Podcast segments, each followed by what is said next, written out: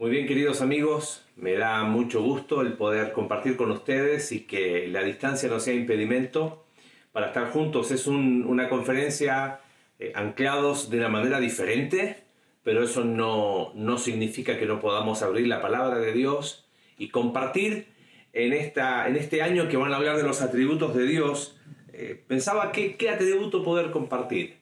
Y, claro, la, la, mente lo primero que piensa es, ok, eh, alguno medio desconocido, algún atributo del que no se hable, alguno medio así hasta raro que pueda existir de, Dios. Pero pensaba eh, y mi cabeza iba constantemente al amor. ¿Y por qué hablar del amor de Dios? Hay un libro muy interesante que, que, se llama La difícil doctrina del amor de Dios y el autor ahí es una serie de conferencias que hizo por ahí por los años 90, eh, explica que, que siendo honestos, para la mente humana, entender el amor de Dios es complicado. ¿Y, por qué quiero hablar del amor de Dios? Dos razones. La primera es que para muchos de nosotros es lo primero que se viene a nuestra mente cuando hablamos de Dios.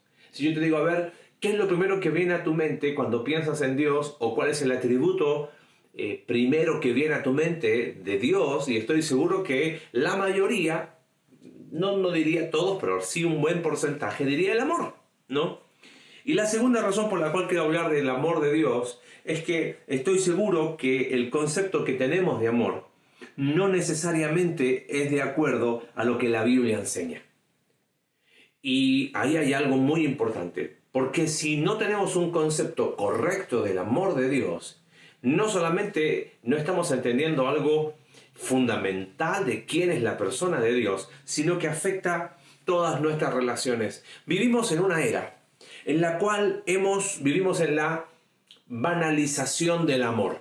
Eh, cuando hablo de algo banal, es que el diccionario dice que es algo trivial, insustancial, de poco interés, es como, ah, X, ¿no? Eh, ¿Por qué hablo de que vivimos en la banalización del amor?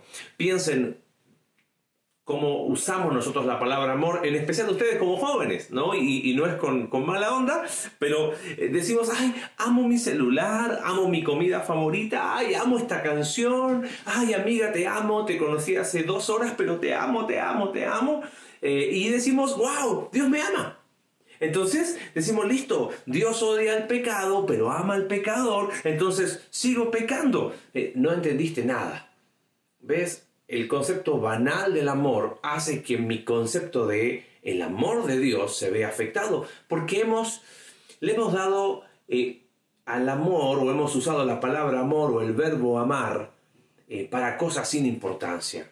Así que por un lado tenemos la banalización del amor y por otro lado tenemos la distorsión del amor. Y cuando hablo de la distorsión del amor es que hay personas cristianas que cuando uno habla del amor de Dios es como que se molestan. Lo primero que dice, ah, sí, sí, sí, pero Dios es santo, ¿eh? Sí, pero me gustaría hablar del amor de Dios. Ah, pero, pero Dios también es justo. Ok, me parece sabio y, es correcto. Me gustaría hablarte del amor de Dios. Ah, pero, pero Dios tiene ira. Es como que escuchan a, a alguien hablar del amor de Dios y lo primero que dicen es que sí, pero Dios tiene ira y Dios es santo y Dios es verdad, así que cuidadito con hablar del amor de Dios. Y es como que de la banalización vamos a una distorsión equivocada del amor de Dios. Es como que estas personas se han autoproclamado los nuevos serafines de la santidad de Dios. ¿Ok? Así que cuidadito con hablar del amor de Dios pensando que es así como ustedes. No, no, no, no, no. Pero ¿Qué es el amor de Dios? Eh, creo que prácticamente es indefinible. ¿Cómo definirías amor de Dios? Si por un lado tenemos la distorsión y por otro lado tenemos la banalización del amor. Mira, eh, los teólogos no se ponen de acuerdo tratando de explicar o resumir, pero uno de mis teólogos favoritos, Millard Erickson, resume esto del amor de Dios en cuatro aspectos. Y, primero, como introducción ahí, primero de Juan, vamos a ver varios versículos eh, hoy, capítulo 4, verso 8, eh, dice, el que no ama no ha conocido a Dios, porque Dios es amor. Y después dice el verso 16, y nosotros hemos conocido y creído el amor que Dios tiene para con nosotros. Dios es amor y el que permanece en amor permanece en Dios y Dios en él. Claro, si podemos quizás ah, definir así bien preciso, amor se puede llegar a entender como ese, ese eterno darse a sí mismo y compartirse a sí mismo que Dios tiene con su creación y con sus criaturas, ¿no? Eh, ahí dice Dios es amor, que no es lo mismo que decir amor es Dios, ¿ok? Aquí no son intercambiables, ¿no? Eso es meternos en tema gramatical griego y no lo estoy para aburrirlos el día de hoy. Si ya es complicado así online, imagínense aburrirlos con ese tipo de cosas. Pero no, aquí no hay, no, no, no, no existe la posibilidad de hacer ese, ese cambio. Pero lo interesante es que pensando en, en, el amor de Dios, este teólogo hace algo muy interesante. Él dice, mira, vamos a, a pensar en, en, cuatro dimensiones básicas del amor. Me gustaría que la memorice. Vamos a hablar de benevolencia, de gracia, de misericordia y de persistencia. Repítela conmigo. Benevolencia, gracia, misericordia y persistencia. Y, y obviamente hay otras formas de resumir estas dimensiones básicas del amor, pero me gustaría hoy tomar estas cuatro, describirlas rápidamente y al final decir, bueno, pero ¿qué sentido tiene para mí como joven hoy entender el amor de Dios y pensando en esta conferencia anclados, cómo afecta mi fe entender el amor de Dios? Y el primera o la primera de estas dimensiones básicas del amor de Dios es la benevolencia. Benevolencia la podríamos definir como la preocupación de Dios por el bienestar de los que Él ama. Eh, eh, Dios es sin egoísmo, busca nuestro bienestar último, pensando en algunas citas del Antiguo Testamento, Deuteronomio capítulo 7, versos 7 y 8, dice, no por vosotros, eh, no por ser vosotros el más numeroso de todos los pueblos os ha querido Jehová y os ha escogido no es que los ha amado porque son los mejores, sino que ustedes eran el más insignificante de todos los pueblos, sino porque Jehová os amó y quiso guardar el juramento que hizo a vuestros padres. Por eso os ha sacado Jehová con mano poderosa. Pensando en el Nuevo Testamento, quizás el texto más conocido de la Escritura, ¿no? Porque de tal manera amó Dios al mundo que ha dado a su Hijo unigénito. Benevolencia tiene que ver con ese concepto de darse a sí mismo que tiene Dios, pero de forma desinteresada. ¿Ves? De tal manera amó Dios que envió a su Hijo capítulo 4 de Primera de Juan, el que leímos ahí recién en la introducción, verso 10, eh, dice, en esto consiste el amor, no en que nosotros hayamos amado a Dios, sino en que Él nos amó a nosotros y envió a su Hijo en propiciación por nuestros pecados. Este concepto de benevolencia, de esa de ese amor desinteresado, de la búsqueda de nuestro bienestar de forma desinteresada, está estrechamente relacionado a este concepto de iniciativa.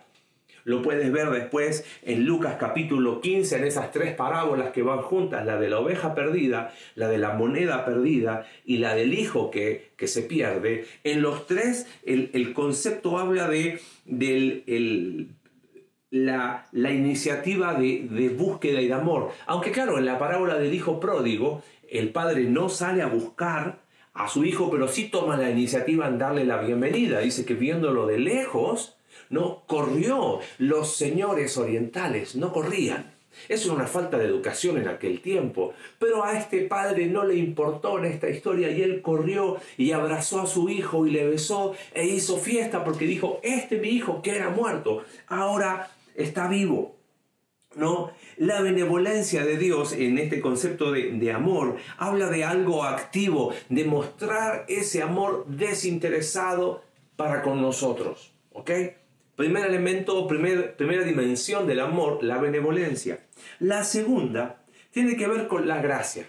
Y claro, para los que han estudiado un poquito, lo primero que se nos dice, gracia es que Dios nos da lo que no merecemos. Y misericordia es que Dios no nos da lo que sí merecemos. Solo que eso queda muy corto para tratar de entender en qué consiste la gracia de Dios. Para distinguir gracia y benevolencia, benevolencia es la idea de que Dios no busca su bien, sino que eh, busca el bien del objeto amado, en este caso somos nosotros, ¿ok?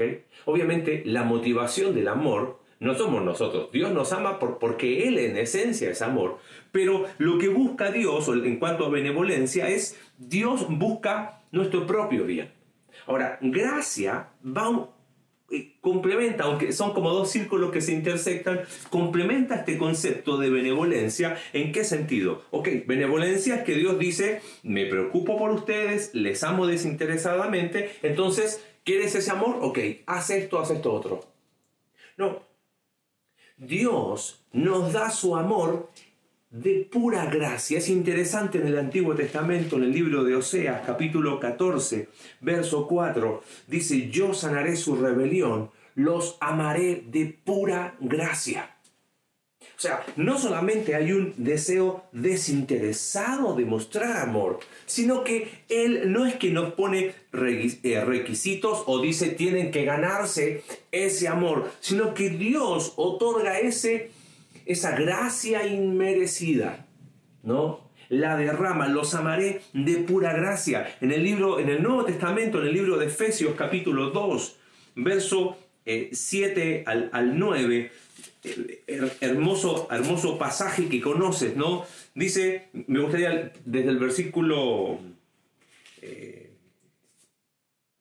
7, eh, ¿sí? Para mostrar, dicen, los siglos venideros las abundantes riquezas de su gracia en su bondad o en su benevolencia. ¿Ven que vas de la mano? Eh, para con nosotros en Cristo Jesús, porque por gracia sois salvos. ¿Ves? No solamente fue el deseo desinteresado, benevolencia, sino la gracia derramada sin condición. Por gracia somos salvos. ¿Qué ¿Qué tenemos que hacer nosotros para ser salvos? Absolutamente nada, es la obra consumada de Cristo en la cruz. Obviamente eso no significa que todos son salvos. Porque es por gracia, por salvo, soy salvo por medio de la fe. Y ahí está el instrumento, el medio por el cual yo me apropio de esa salvación. Pero es una salvación de gracia, por eso nos humilla. La religión siempre es un sistema antigracia. La religión, cualquiera sea el tipo que, el color que tenga la religión, siempre va a apuntar a cosas que tú tienes que hacer para ganarte el favor. ¿Sabes qué? Eh, permíteme ahí un, paréntesis. Yo siento que somos excesivamente religiosos. Es como que está en nuestro ADN caído. Algo tengo que hacer, algo tengo que hacer para que Dios me ame. Querido, el amor de Dios no solamente tiene un aspecto en cuanto a benevolencia, sino en cuanto a gracia. Por gracia soy salvo por medio de la fe. Y esto no de vosotros, pues es un don de Dios, no por obras para que nadie se gloríe. Hablamos de benevolencia, en ese deseo desinteresado, gracia, e, ese, ese favor, pero es más que favor, es ese, es ese amor que se derrama sin condición.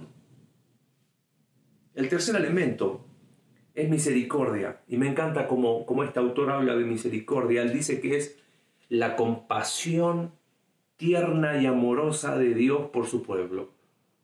Es la ternura del corazón de Dios, la misericordia, hacia quienes necesitan misericordia. ¿Y quiénes son los que necesitamos misericordia? Pecadores miserables como tú y como yo.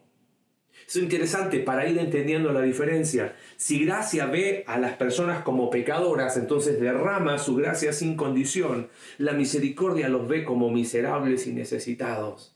En el Antiguo Testamento, en el Salmo 103, un, un salmo precioso que deberíamos leer constantemente cuando dice bendice alma mía a Jehová. Ahí habla en el versículo 8, misericordioso y clemente es Jehová Verso 9, no contenderá para siempre. Verso 10, no ha hecho con nosotros conforme a nuestras iniquidades.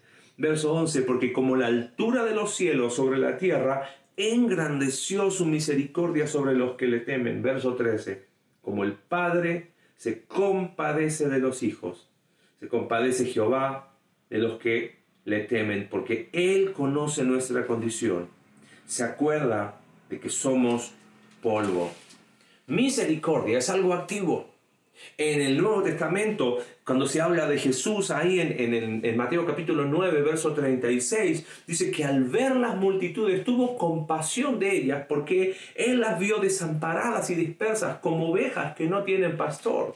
En la historia que Jesús cuenta del buen samaritano ahí en Lucas capítulo 10, dice que el buen samaritano ¿no? Es interesante. Lucas, en, este, esta parábola es preciosa, esta historia del, buen samaritano. Y, y, cuando cuenta esta historia, dice que el sacerdote le vio, pero fue indiferente. Hizo caso omiso, vio. El levita también vio, pero viéndole pasó de largo. Pero el samaritano, dice, se acercó, eh, perdón, vino de cerca a él y viéndole, los tres vieron. Pero solamente uno, dice, fue movido a misericordia.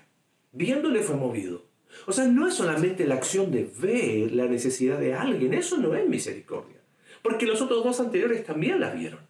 Acá es viéndole, dice, fue movido a misericordia. Y después dice, acercándose, porque fue movido a misericordia, vendó sus heridas, les echó aceite y vino, y poniéndole su eh, cabalgadura, lo llevó al mesón, cuidó de él, y al partir dejó dinero y dice, cuídenlo, y todo lo que gaste de más te lo pagaré cuando regrese. Misericordia siempre es algo activo. Así que tenemos benevolencia como una primera dimensión del amor de Dios. Es ese, ese amor desinteresado hacia nosotros, es buscando el bien de sus hijos. Gracias a ese, más que favores, ese, ese amor derramado inmerecido, ¿no? Misericordia es la ternura del corazón de Dios, donde nos ve tan necesitados, tan miserables. porque esa es nuestra condición? Como decíamos en el Salmo, se acuerda que somos polvo y es activo. Y en último lugar, eh, este me encantó y es la persistencia. Algunos le lo hablan, una palabra que aparece en la Reina Valera, longanimidad, mm, largura de ánimo, paciencia, pero creo que persistencia en español comunica, en, en nuestro idioma, en este tiempo, comunica mejor esta idea. Y, este concepto aparece ahí en Éxodo capítulo 34, cuando eh, Jehová dice de sí mismo, cuando se aparece a Moisés, Jehová, Jehová, lento para la ira. Esa expresión, lento para la ira, es la idea que en el Nuevo Testamento es lento para el enojo, la macrotumía, el, el que Dios eh, lento para la ira y grande en misericordia. Aparece en el libro de Romanos en el capítulo 2, en primera de Pedro capítulo 3, en segunda de Pedro también capítulo 3, y es como que Dios eh, sigue, contiene su juicio, ofreciendo salvación y su amor es persistente. Quizás la mejor ilustración para hablar de la persistencia del amor de Dios es el apóstol Pedro. ¿Te acuerdas ahí, ahí la historia eh, el apóstol Pedro se le acercó a, Jesús y le dice, Maestro, ¿cuántas veces debo ah, perdonar al hermano que hubiese pecado contra mí? Y, lo, la respuesta que, recibe, eh, eso está, la historia está en Mateo capítulo 18, del verso 21 en adelante, la respuesta de Jesús no te digo hasta 7, sino aún hasta 70 veces 7. Y claro, algunos que no es ni 77, ni tampoco es 490 veces, sino que lo que está hablando es de la naturaleza persistente del amor. ¿Cuántas veces voy a perdonar? Las veces que sea necesaria. Lo interesante es que lo que Pedro preguntó es lo que él experimentó después.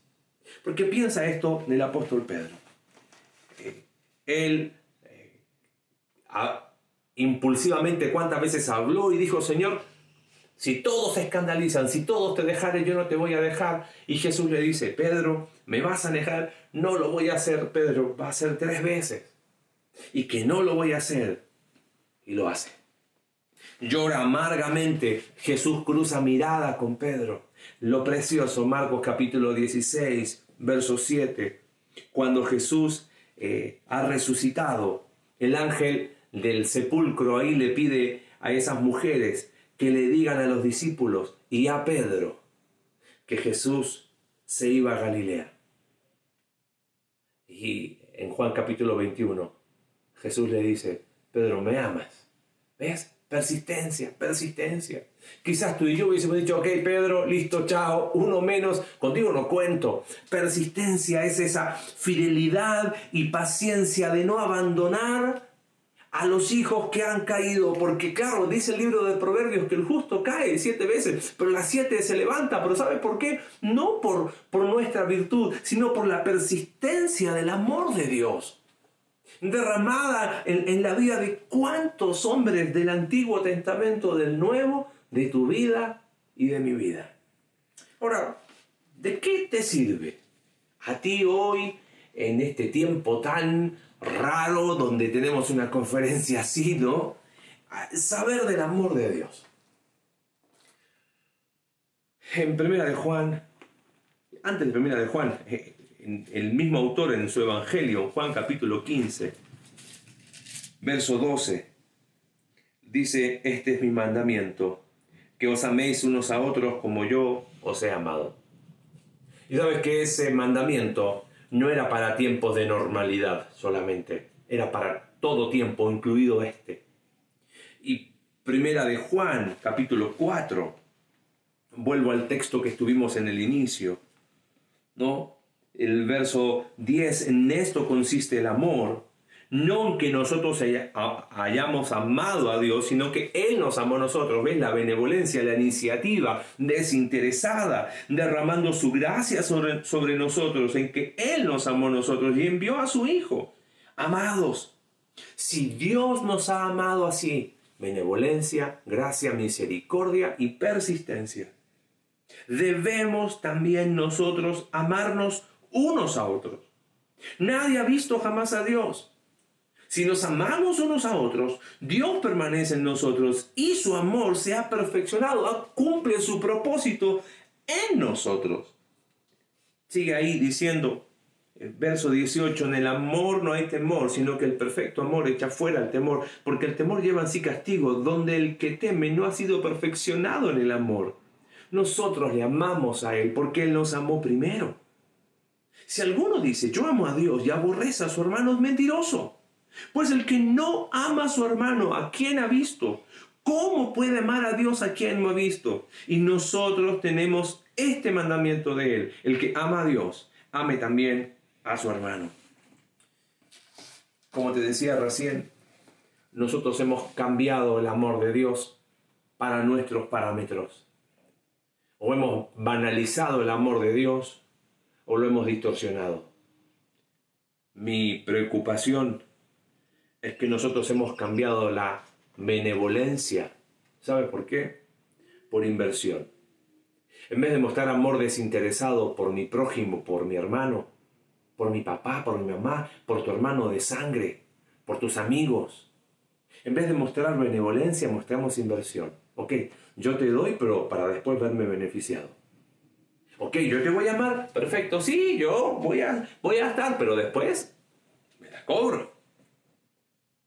Cambiamos benevolencia por inversión. Ok, entonces decimos, sí, me conviene ser amigo de tal. Me conviene estar con tal. Creo que hemos hecho un amor a nuestra medida. Hemos, hemos hecho un traje a nuestra medida para amar bajo nuestros propios parámetros. ¿No habrá sido eso lo que le quiso decir Jesús a la iglesia de Éfeso? Que has dejado tu primer amor has dejado ese amor que era como yo te amé, tú me amas. Hemos cambiado la benevolencia por la inversión. Hoy en vez de tener amistades basadas en el amor, tenemos amistades basadas en la inversión. ¿Ok? Invierto en este tipo, invierto en esta persona, invierto en tiempo para después, viene para mí. Eso es egoísmo. La benevolencia no es egoísta. El aspecto de la benevolencia de Dios es ese, es ese amor desinteresado que busca el bien del otro. Hemos cambiado la benevolencia por inversión. Hemos cambiado la gracia por la palabra favor. Y la palabra favor no está mal. Está bien hacer un favor, pero hacer un favor lo hace cualquiera. ¿me haces un favor? Sí, ¿qué necesitas? mi, auto está mal, empújalo. Eh, gracias, súper bien. favor. Hemos reducido gracia a un simple favor. Y favor que después cobramos, ¿eh? Claro. Oye, ¿te acuerdas que yo una vez te hice un favor? Bueno, amigo, eh, yo te ayudo, tú me ayudas. Acá en, en, México hay una expresión, ¿no? Oye, ayudémonos mutuamente, ¿no? No, no sé bien cómo es la expresión, pero es, ok, yo te ayudo a ti, pero tú me ayudas a mí, ¿no? Eh, hemos rebajado la gracia a un simple favor. Eh, la gracia no pone condición. El favor, a veces en el fondo hay una condición. La condición está implícita, que después tú me hagas un favor a mí, ¿no? Cuando eh, Mateo 10 dice, de gracia recibiste, da de gracia. Y lo que hemos hecho es, de gracia hemos recibido para hacer favores. Por eso, nuestro amor ni siquiera alcanza para amor. Es, hemos, por eso hemos, mi, mi, mi problema con la banalización del amor. Como usamos amor para cada tontería. Cuando hablamos de amor a Dios y de amor a las personas, eh, tenemos ese concepto básico. Cambiamos benevolencia por inversión, gracia por favor. Hemos cambiado misericordia por lástima. Decimos dolernos por los problemas de los otros. Le damos like a publicaciones que nos conmueven, pero no hacemos nada al respecto. Pensamos que misericordia es eso. ¡Ay, qué triste! Eso es lástima. Si, si pusiste atención recién, misericordia siempre es activa. Jesús veía a las, a las personas como personas desamparadas, como ovejas sin pastor. Él las veía y era movido a misericordia. Esa palabra misericordia en el idioma griego, ¿sabes qué es? Se le revolvía en las entrañas. Es acción.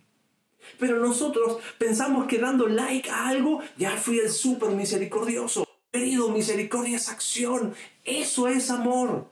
¿Será que, que mi fe no ha encontrado esa ancla profunda en Cristo, porque en vez de amor nos hemos quedado con un concepto que ni para amor alcanza. No solamente cambiamos benevolencia por inversión, gracia por favor, misericordia por lástima, sino, sino que hemos cambiado persistencia por inconstancia. Te amo cuando quiero, cuando tengo ganas, si me caes bien, pero la primera que me fallas, chao, te borro de mi lista, te bloqueo, te elimino, no te sigo.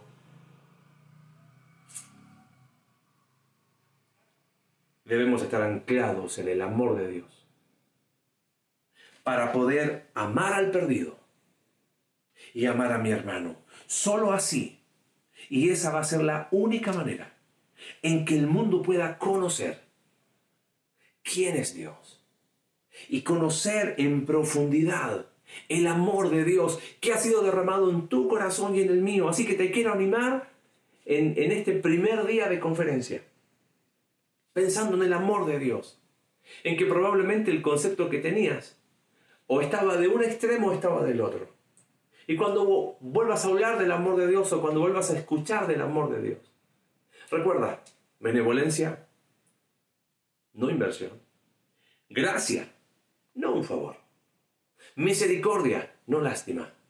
Y persistencia, no inconstancia. La iglesia primitiva fue conocida por una expresión, Tertuliano decía de los primeros creyentes, mirad cómo se aman. Y el amor que tenían entre ellos provocó un impacto tan grande porque era ver el amor de Dios encarnado en las relaciones interpersonales. Esa es la única manera de estar anclados en el amor de Dios. ¿No será estamos anclados en un concepto personal, en mi definición de lo que es amor? Y es por eso que mi fe es inconstante, no crezco, se viene abajo.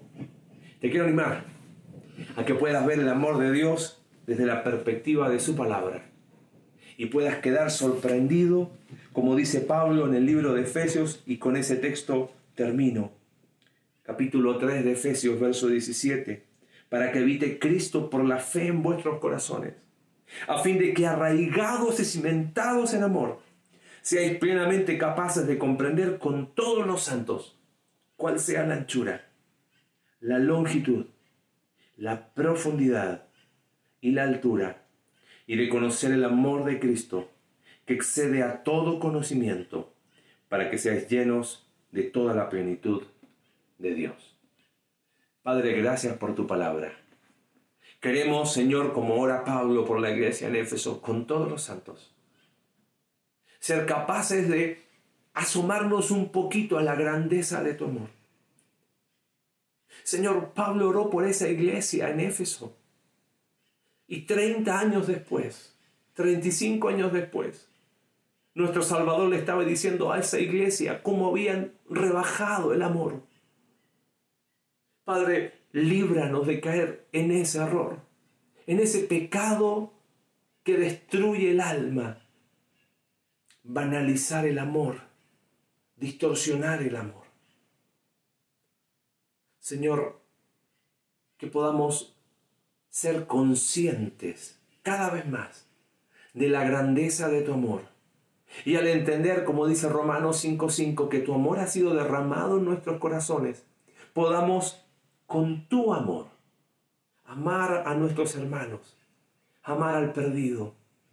Y en un mundo en que usa la palabra amor para hablar de tantas aberraciones, mostrar a través de nuestras vidas el verdadero amor, tu amor. Gracias por tu palabra. Oramos en el nombre de Jesús. Amén.